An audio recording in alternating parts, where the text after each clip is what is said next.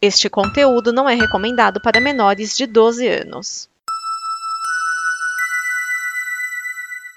Obrigado por dar play neste programa. Em nome das pessoas que o fizeram, peço que você expresse sua opinião nos comentários e considere nos apoiar na campanha de apoio, seja no Apoia-se ou no PicPay. As informações e os comentários estão em nosso site comboconteúdo.com. Agora, fique com o programa. Antes de mais nada, vamos deixar uma coisinha bem clara aqui, tá? Nós somos contra o racismo. Somos antirracistas, independente se o seu time está envolvido ou não. Fechou? Esse é o AG Placar do Brasileirão. Arena Geral. AG Placar do Brasileirão. Unidos para torcer. Geraldo Geraldo do meu Brasil Varonil, seja muito bem-vindo, seja muito bem-vinda a mais uma edição do AG Placado Brasileirão, seu resumo do Campeonato Brasileiro de Futebol no fim de semana. Muita coisa aconteceu, muita coisa boa, muita coisa ruim. Essa sexta rodada que nós vamos dar uns pitacos aqui nos próximos 15 minutos. Beleza? Então vamos direto ao que interessa, né? Jogos da semana. Começamos com o confronto entre dois clubes que estão na Libertadores. O Palmeiras venceu o RB Bragantino em casa por 2 a 0.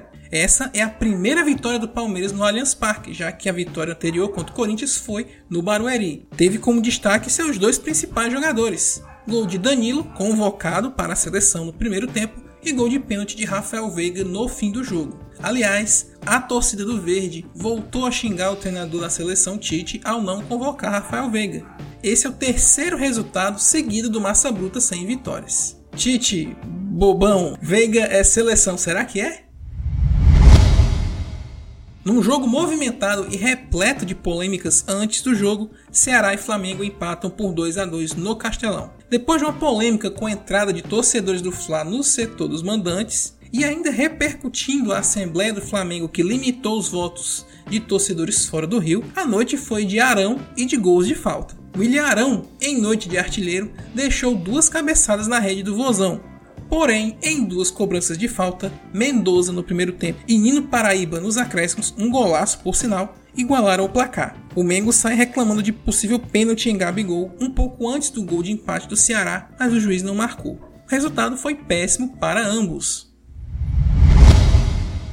E o Galo? O Galo ganhou, vitória sobre o Atlético Goianiense por 2 a 0 na Arena Independência. Depois de quatro jogos sem vitória, o Atlético conseguiu três pontos com um gol contra de Marlon Freitas e um gol de Hulk de pênalti, só para variar. Aliás, mais um pênalti está envolto em polêmica nessa rodada. O Dragão saiu chateado com essa marcação. O Galo segue no G4, enquanto o Atlético Goianiense ainda não venceu na competição.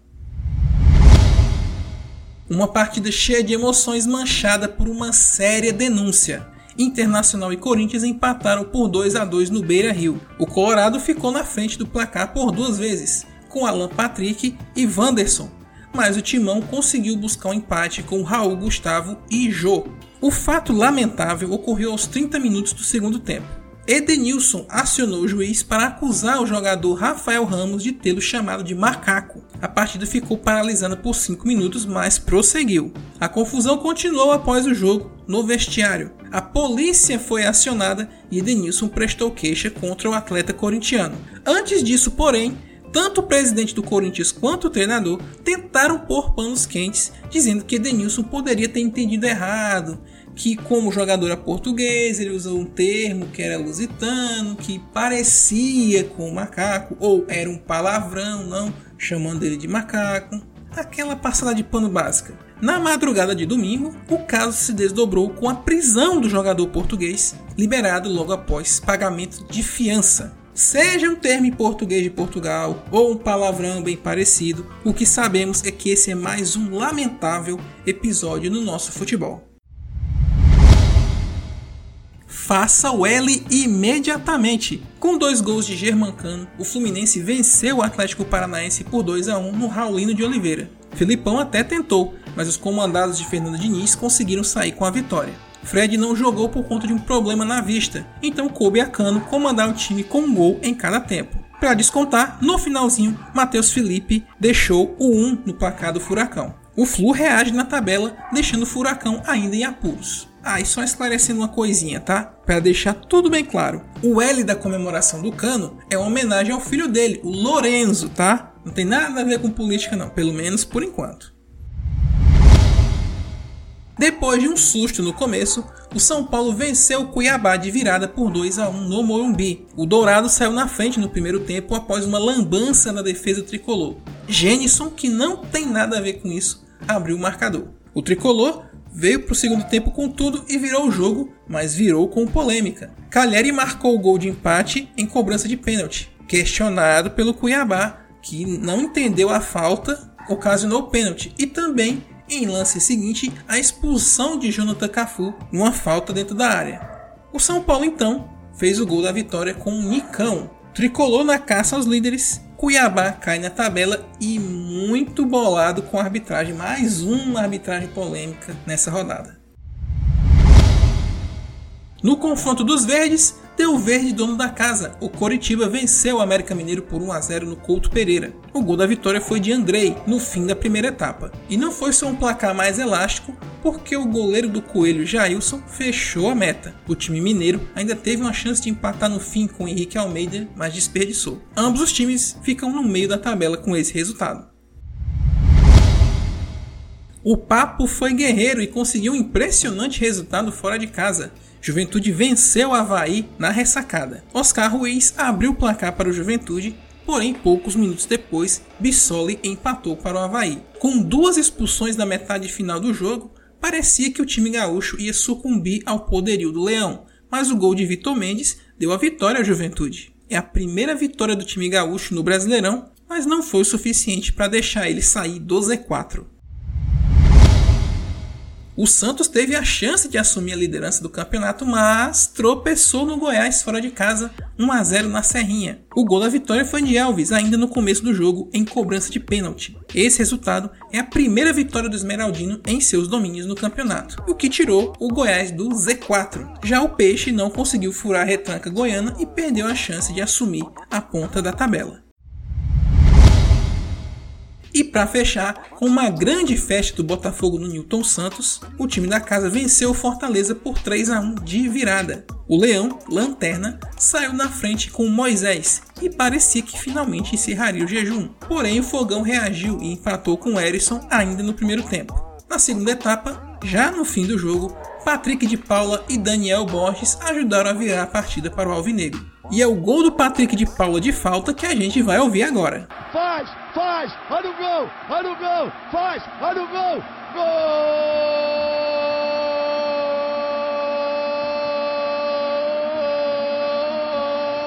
A voz da rodada da semana é de um cara que é muito, eu admiro muito esse cara. Ele é louco, ele é louco da cabeça. Narrador da Transamérica, da Rádio Transamérica do Rio de Janeiro, Bruno Cantarelli, apaixonado pelo Botafogo. E você vai entender porque nesse gol que ele narrou, o segundo gol, o gol da virada do Botafogo, o gol do Patrick de Paula em cobrança de falta. Então, esse é o Bruno Cantarelli da Rádio Transamérica do Rio de Janeiro. Vamos ouvir. 43, 43 minutos jogados do segundo tempo. É falta para a equipe do Botafogo. Dá o like que o gol vai sair. Eu quero 2 mil likes na nossa live. Like na live. Partiu o Patrick de Paula, bateu! Tá dentro!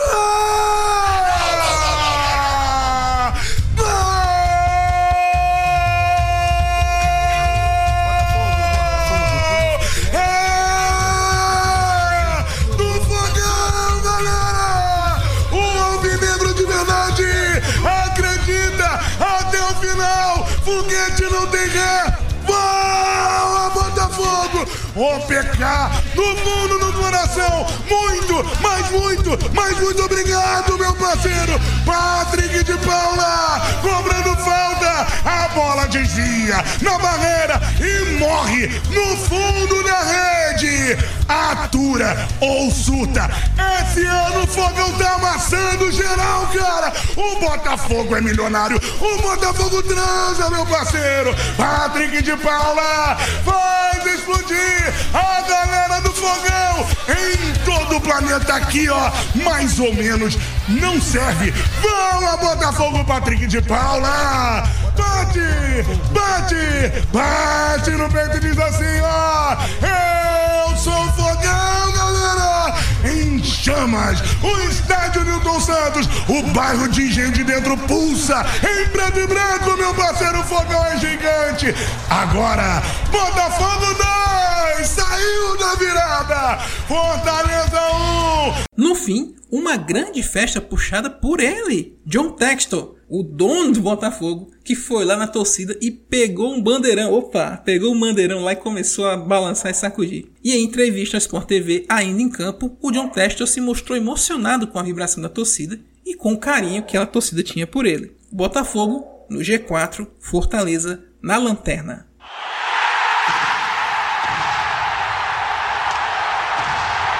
Classificação no Campeonato Brasileiro, chegamos no final da sexta rodada. Tem time que tem sete jogos, mas tem time que ainda tem cinco. Mas o campeonato segue e a classificação de momento é a seguinte: líder Corinthians com 13 pontos, Atlético Mineiro segundo com 12, fechando o G4 São Paulo e Botafogo com 11 pontos. Na zona da pré-Libertadores, Santos e Coritiba com 10 pontos. Na zona da Copa Sul-Americana, Havaí com 10, América Mineiro, Palmeiras, Bragantino e Internacional com 9, Fluminense com 8 pontos. Ali perigando alguma coisa boa ou alguma coisa ruim, Goiás com 8, Cuiabá com 7, Atlético Paranaense e Flamengo com 6. E no Z4, Juventude com 6, Ceará com 4, Atlético Goianiense com 3 e Fortaleza Lanterna com 1 ponto ganho.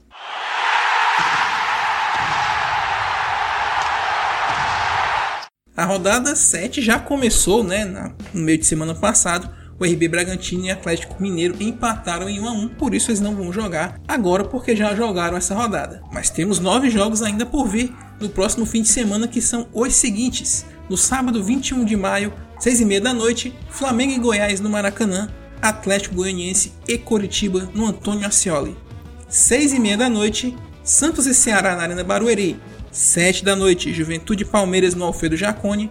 E 9 da noite, para fechar o sabadão, América Mineiro e Botafogo no Independência, Cuiabá Internacional na Arena Pantanal. Domingão, dia 22, 4 da tarde, Corinthians e São Paulo na Neoquímica Arena, olha só. Fortaleza e Fluminense no Castelão também às 4 da tarde e fechando a rodada, 7 da noite de domingo, Atlético Paranaense e Havaí na Arena da Baixada. Esse foi o AG Placado Brasileirão. Nós somos a Arena Geral, o site que cobre o lado B do esporte. Conheça lá a gente no arenageral.com.br. Tenho certeza que você vai curtir. E lá você também vai poder conhecer nossas redes sociais: Twitter, Facebook, Instagram e YouTube. Esse projeto é parceria com a Combo Conteúdo. Várias produções audiovisuais encontram espaço. Você também vai curtir acessando lá comboconteúdo.com. Acessando comboconteúdo.com, você vai encontrar o financiamento coletivo para ajudar a manter os projetos que já existem e para fazer com que novos projetos surjam da cabeça brilhante de Vinícius Schiavini e seus Blue Caps. No mais é isso. Terça que vem estamos de volta com mais uma GPB. Nos ouvimos lá. Abraços a todos. Até a próxima.